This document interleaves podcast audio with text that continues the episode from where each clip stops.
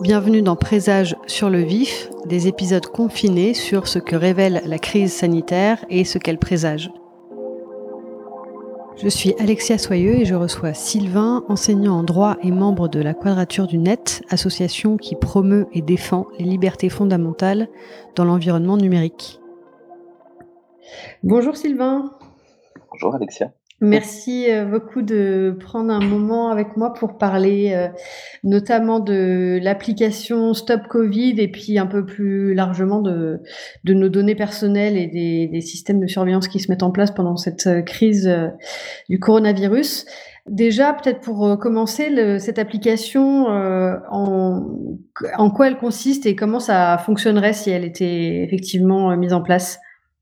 Alors, ça fait, ça commence à faire un moment qu'on discute de sujet. Il y a des, pistes d'application qui sont un peu plus enfin un peu plus précises. Il y a eu différentes solutions dans différents États. En France, qui est envisagée, donc c'est une application de traçage des contacts en utilisant le Bluetooth. Donc, ça impliquerait que, en, réalité, euh, des personnes installent une application et une fois quand, se déplacent avec l'application et, le, le Bluetooth activé, les différents téléphones portables environnants capteraient en fait des, messages générés par euh, l'application qui permettraient d'une certaine façon, euh, de, de, enfin, qui permettraient pas d'identifier le téléphone portable, mais de savoir que euh, ces messages sont, sont, émis. Et donc, bah, c'est pas simple à expliquer en, deux minutes, hein, désolé.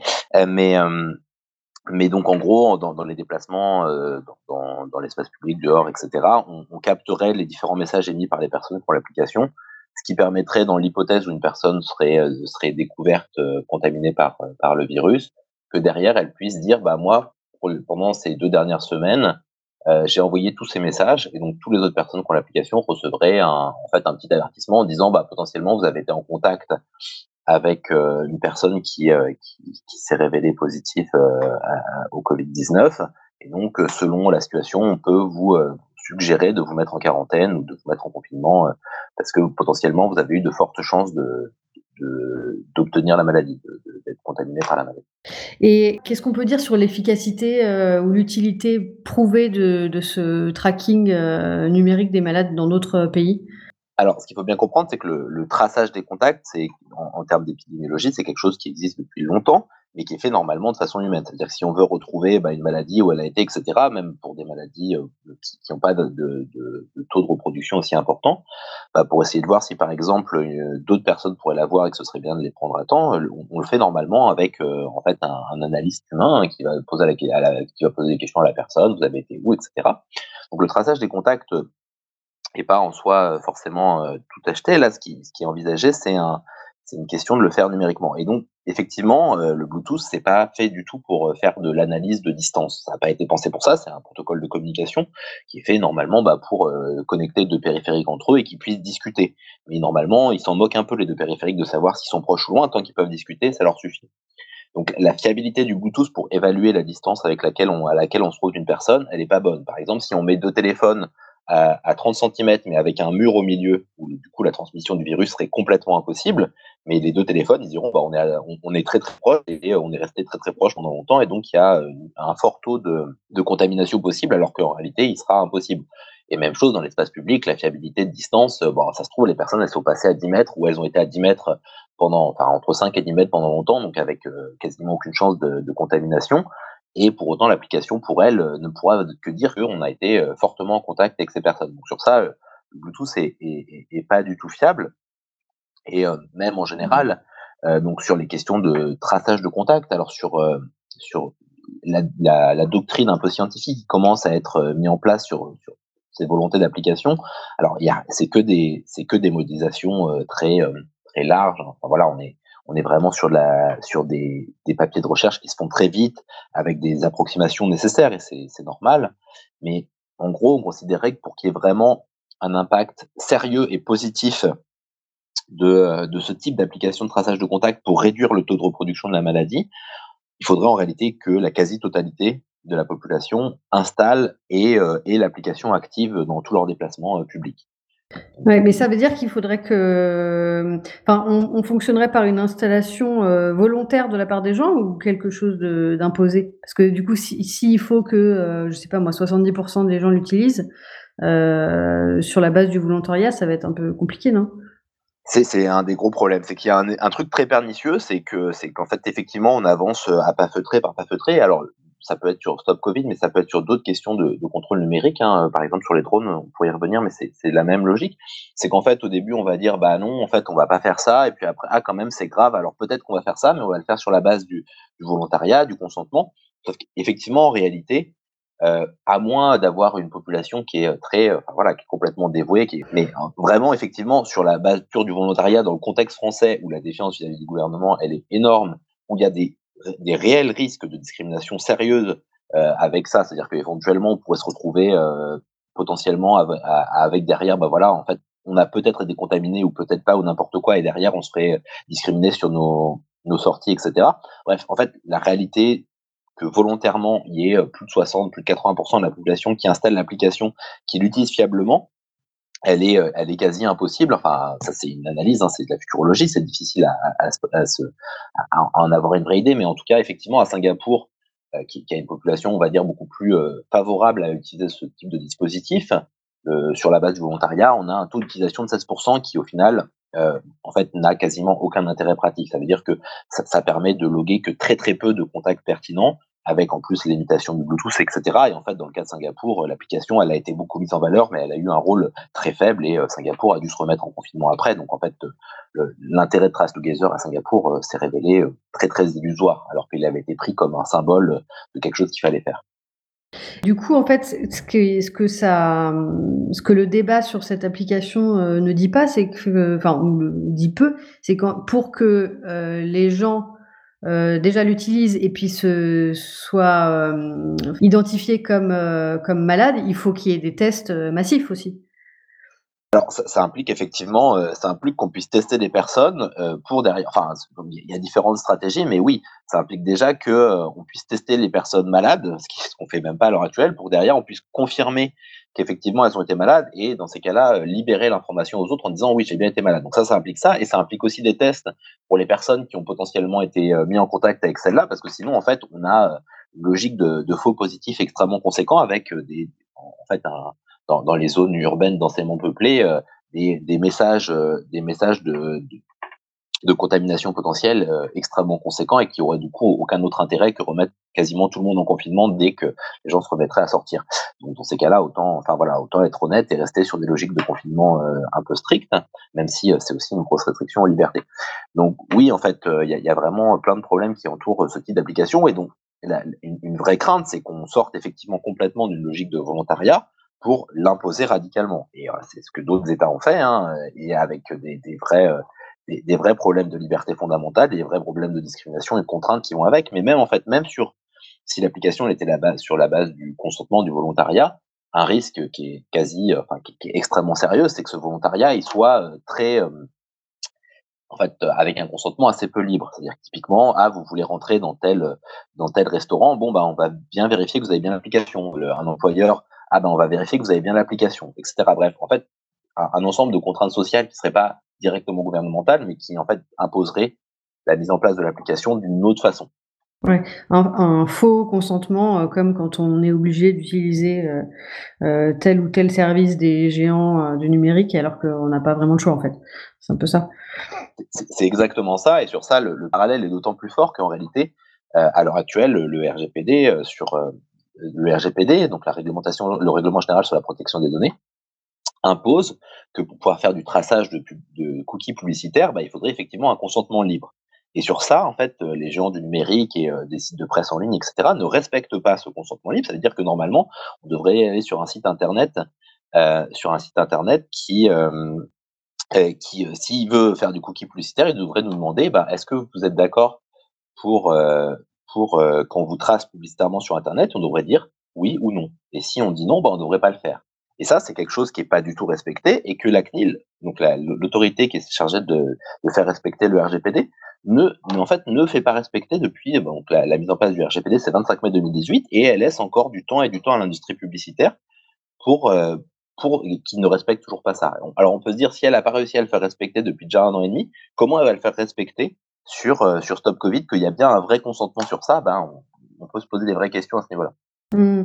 Et, mmh, et, concernant les, les, données, du coup, euh, on entend dire que ce serait des données anonymisées, mais euh, qu'est-ce que ça veut dire réellement? Alors, ça peut pas être des données anonymisées. Données anonymisées, ça veut dire qu'on ne peut pas revenir à la personne dont proviennent les données. Alors là, on, voit bien l'idée, c'est bien d'avertir des personnes à la fin. Donc c'est bien que derrière, il y ait des personnes à qui on puisse, on euh, envoyer un message informatif de risque de contamination. Donc en fait, les personnes qui parlent de données anonymisées, elles, elles, vraiment, elles, elles mentent éhontément, et c'est un vrai souci. C'est des données pseudonymisées. On peut essayer de protéger le lien pour éviter que n'importe qui y ait accès. Mais vraiment, dans la logique de ces applications, c'est pas des données anonymisées du tout, à aucun moment. Si c'est pas des données anonymisées, qu'est-ce que ça impliquerait au niveau de la loi que de, mettre en place cette application? Est-ce qu'il faudrait, est-ce qu'on, peut déjà le faire avec la loi française ou est-ce qu'il faut modifier la loi? Est-ce qu'il faut modifier aussi du coup la loi européenne pour euh, permettre, euh, euh, permettre cette utilisation? Alors, c'est compliqué. une interprétation stricte de la loi euh, semblerait dire qu'effectivement le, droit français et qui en fait tient du droit européen pourrait mettre un certain nombre de limitations si on appliquait assez strictement le RGPD. Bon, la réalité euh, des choses est, beaucoup plus et beaucoup moins protectrice que ça. Qu'en réalité, la CNIL, donc la CNIL qui est l'autorité de charge, l'équivalent de la CNIL à l'échelle européenne d'abord. donc en gros le, le comité des CNIL européennes et la CNIL française se sont prononcés sur une légalité de ce type d'application si elles sont basées alors sur la mission d'intérêt public et si elles sont avec euh, vraiment sur la base du volontariat des personnes. En gros, elles considèrent qu'en situation de crise sanitaire, euh, la proportionnalité permet de déployer ce type d'application euh, sans que ce soit illégal. Alors ça, pourrait se contester hein, et ça sera peut-être contesté euh, plus, plus, tard, mais on va dire que sur la base du seul volontariat des personnes, euh, on peut on peut se dire qu'il n'y a pas besoin de modification euh, du, régime juridique juste pour ça. D'accord. Qu'est-ce qu'on peut répondre aux, gens ou à l'argumentation euh, un peu mainstream qui circule, qui dit que cette mesure de, tracking des, personnes malades se justifie parce qu'on est dans des circonstances exceptionnelles, parce qu'on est en temps de guerre, je mets des guillemets, etc. Quel, est, le risque de ce type d'argumentation? Il y, a un bout de l'argumentation qui est sérieux, c'est qu'il y a une situation euh, sanitaire qui est grave, qui est importante, qu'il faut prendre avec euh, vraiment avec un, vrai sérieux et qu'il faut envisager euh, les bonnes solutions. Le seul problème, c'est qu'en fait, sur la question de l'application, c'est un débat qui est vraiment assez peu intéressant. En réalité, on y perd énormément de temps, on y prend beaucoup d'énergie, mais en fait, si, si on analyse les, les possibilités réelles de, ce de, de, cette application, elles sont très faibles. Le, le rôle que l'application peut jouer dans un réel euh, une réelle limitation du taux de reproduction de la maladie semble vraiment assez limitée, alors qu'à l'inverse, on y investit beaucoup d'énergie proportionnellement. Et donc ça, ça, renvoie à, quelque chose que nous, on cotait bien sur les évolutions techniques, c'est cette idée d'une forme de solutionnisme technologique. Ça veut dire que, en réalité, comme le gouvernement a fait un certain nombre, un, certain nombre d'erreurs, a pas pris un certain nombre d'effectifs, qu'on a un service public de soins, de santé et même d'organisation qui, a été lourdement diminué avec les années de néolibéralisme, bah, on se retrouve dans une situation en fait où, la, pandémie elle nous touche lourdement et en fait on est un peu en train de chercher une solution magique. Et donc il y a plein de gens qui ont envie de croire que ces applications pourront nous libérer et euh, de dire bah voilà effectivement le, confinement euh, c'est désagréable, ça limite fortement notre liberté d'aller et venir, notre droit à la santé, etc. Enfin la maladie elle limite, euh, elle peut atteindre notre santé. Donc on a envie de croire que ça peut marcher. Et donc, il y a plein de gens qui ont, envie de ça. Et donc, euh, bah, le gouvernement aussi, ça lui permet de donner un truc en disant, bah, regardez, on est en train de faire quelque chose. Pour une fois, on est en train de faire quelque chose de bien. On va mettre en place une application. Mais c'est vraiment de la poudre aux yeux.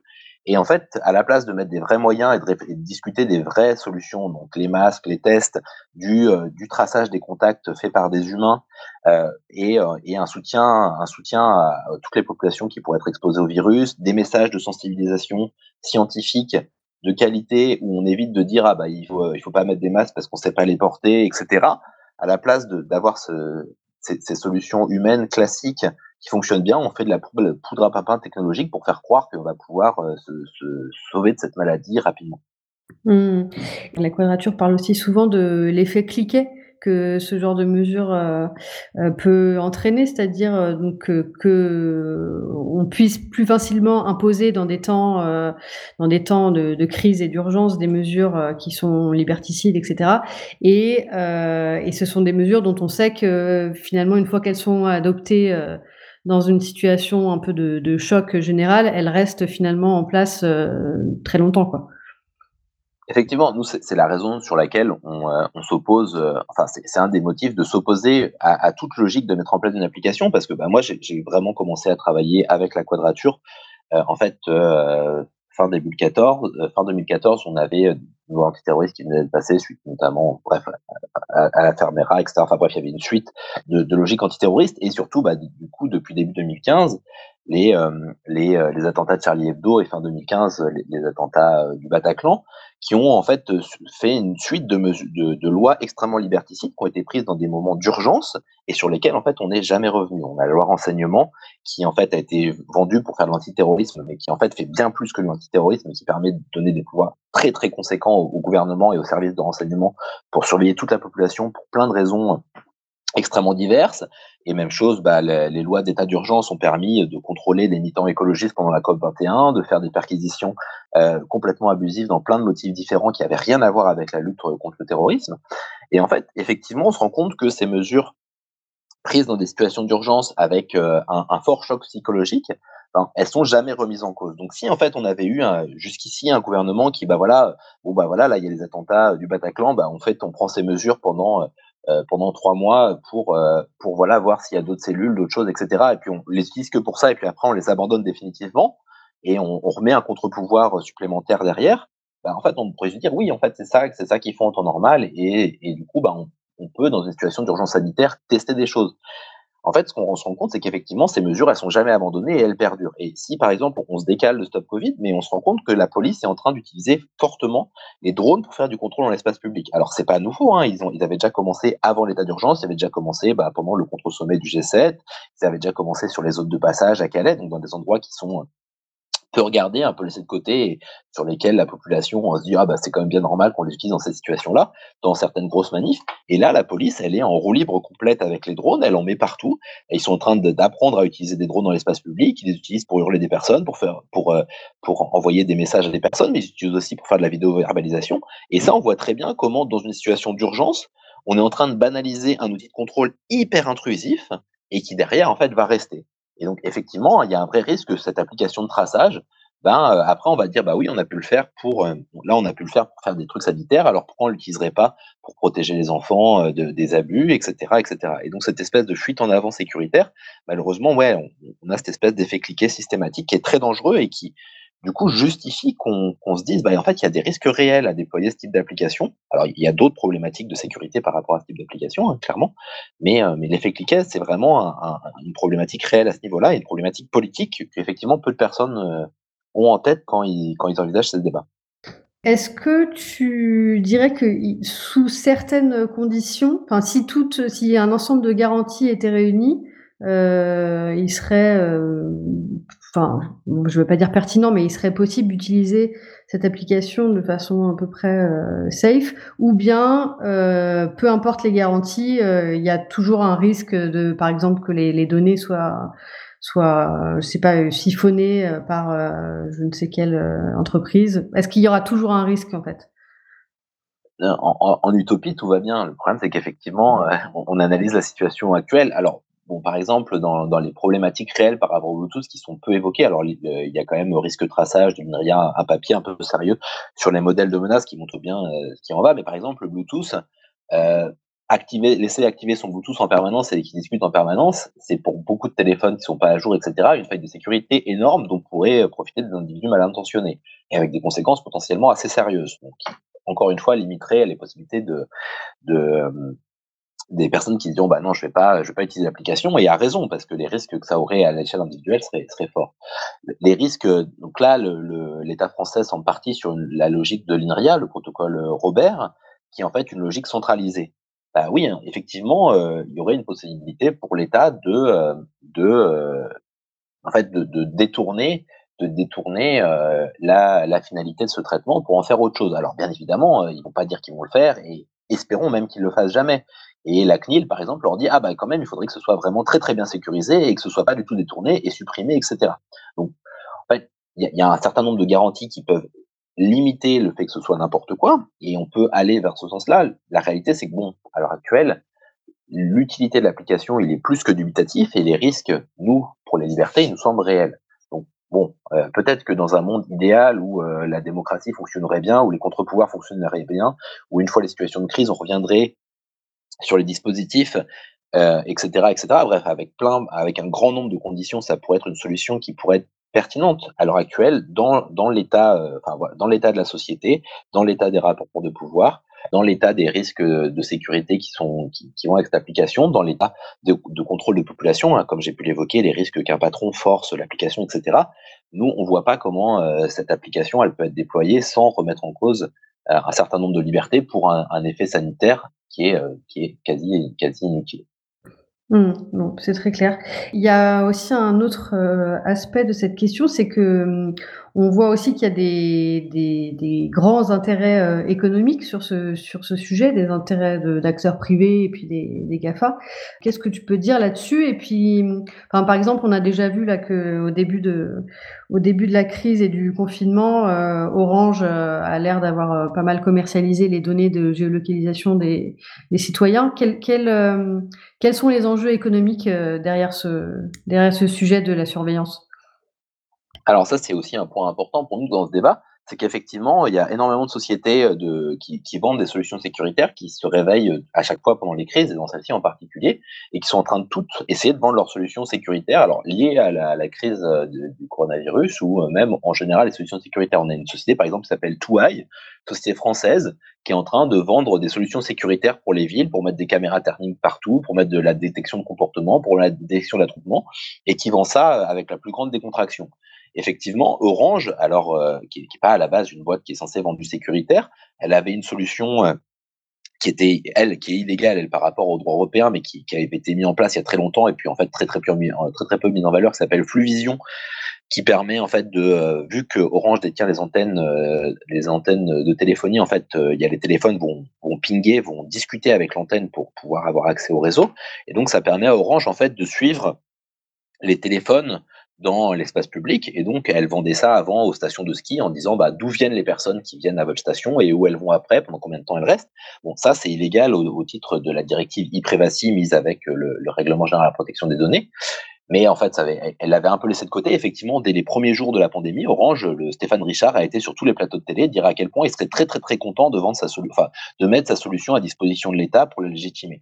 Et donc effectivement, et donc en France, là dans le, projet dans le projet de développement de l'application, alors c'est surréaliste la liste des, euh, des industriels qui sont mis dans la boucle. Il y a du Gemalto, enfin bref, plein de boîtes de sécurité c'est très étonnant. On a vraiment, pour une application, on a vraiment euh, toute l'industriel du, du, sécuritaire. Et tout le monde veut avoir sa part du gâteau, quoi. Clairement. Donc là, il y a des enjeux. Il y a des enjeux. Et nous, on, a une campagne avec la Quadrature euh, et, d'autres organisations qui s'appelle Technopolis, où en fait, on constate effectivement cette volonté des entreprises de sécurité de faire vendre leurs dispositifs à leur de contrôle à l'échelle des villes, alors que ce soit sur des questions de reconnaissance faciale, de vidéosurveillance automatisée en général, de drones, etc. Donc des solutions de surveillance, de, contrôle dans les villes. Alors il y, a eu depuis des années le développement de la vidéosurveillance. Hein, pareil, euh, on, parlait d'effets cliquets, on aurait pu parler de Vigipirate qui a toujours pas été remis en cause, ou, euh, la, ou des questions de vidéosurveillance où on remet jamais en cause une fois qu'une caméra de vidéosurveillance est mise, elle, n'est jamais remise en cause dans, l'immense majorité des cas et elle continue. Et ben en fait on continue de mettre de la vidéosurveillance, on continue de mettre des outils de contrôle et on les questionne jamais. Et donc, effectivement, ces boîtes, elles comprennent bien que ces enjeux, pendant les moments de crise, elles, ont, elles, comprennent bien que dans les moments de choc, on peut imposer beaucoup de choses. Et, donc, elles essayent de faire leur, communication en permanence et de se mettre dans tous les mauvais coups. En fait, ce qui est, ce qui est intéressant aussi avec ce, avec ce débat de, sur l'application, c'est que finalement, ça rend euh, très concret des problématiques qui pouvaient, euh, qui pouvaient apparaître assez lointaines euh, aux citoyens euh, lambda, je veux dire en France, parce que euh, voilà, on n'est pas forcément confronté au quotidien à ces débats sur la sur la surveillance, sur la reconnaissance faciale, etc. Mais là, on voit bien qu'il y a une continuité entre entre la réflexion sur cet outil de, tracking dans une situation de crise sanitaire et plus largement le, voilà, le Technopolis, comme tu disais. Et, j'espère que à cette occasion, ça permettra à beaucoup de, se rendre compte que voilà, ce sont bien des sujets qui nous concernent toutes et tous. Quoi la, connaissance, enfin la, le, niveau de connaissance sur les questions de surveillance, il est réel. Le problème, c'est le, manque de volonté euh, politique gouvernementale. Euh, si déjà on respectait le RGPD, si la CNIL faisait respecter bah, ce que je disais sur les cookies publicitaires, si déjà elle faisait respecter ça, ça voudrait dire quand même que le modèle d'affaires euh, de, Google, de Google et de Facebook, mais aussi un peu des autres géants du numérique, sur le public européen, le, modèle de la publicité ciblée, hein, il, il s'effondrerait parce que en fait, il est majoritairement illégal au regard du RGPD. Et donc, il y, a, un vrai manque de volonté politique. Les personnes, en fait, elles ont conscience de ça. C'est juste, malheureusement, c'est pas évident pour elles de sortir de, ce système qui est très intégratif hein, qui, et qui, euh, voilà, donc les, personnes, en fait, euh, aimeraient hein, qu'on respecte leur vie privée. C'est juste que euh, c'est pas si simple que ça. Mais oui, alors après, dans les moments de crise sanitaire, bah, effectivement, on a beaucoup de personnes qui quand même ont envie de croire, ont envie de croire que la solution technique pourra nous sauver. Et ça, c'est aussi pas une idée qui est facile, qui est facile à défaire. Hein. Ça demande du temps à, comprendre pourquoi en fait les solutions techniques, elles ont, elles, elles sont pas que des bénéfices et qu'elles ont des coûts derrière et que ces coûts ils sont pas évidents à, ils sont pas évidents à, à mettre en valeur. Donc je ne sais pas si malheureusement la crise sanitaire euh, révélera ça ou, euh, ou, au contraire nous enfermera toujours plus dans ces logiques de solutionnisme technologique. Si le, le projet est validé et que ben, qu'il s'applique, concrètement, euh, les citoyens auraient quel moyen de, enfin, à part euh, de ne pas utiliser l'application, puisqu'on ne peut pas manifester, puisqu'on on est séparés les uns des autres, qu'est-ce que qu'est-ce qu'on peut faire? Ah, c'est une question difficile. Alors juste euh, sur sur le, débat demain, le, le, gouvernement a au final sorti le débat de que Stop Covid et il va faire un débat sur tout le plan de déconfinement.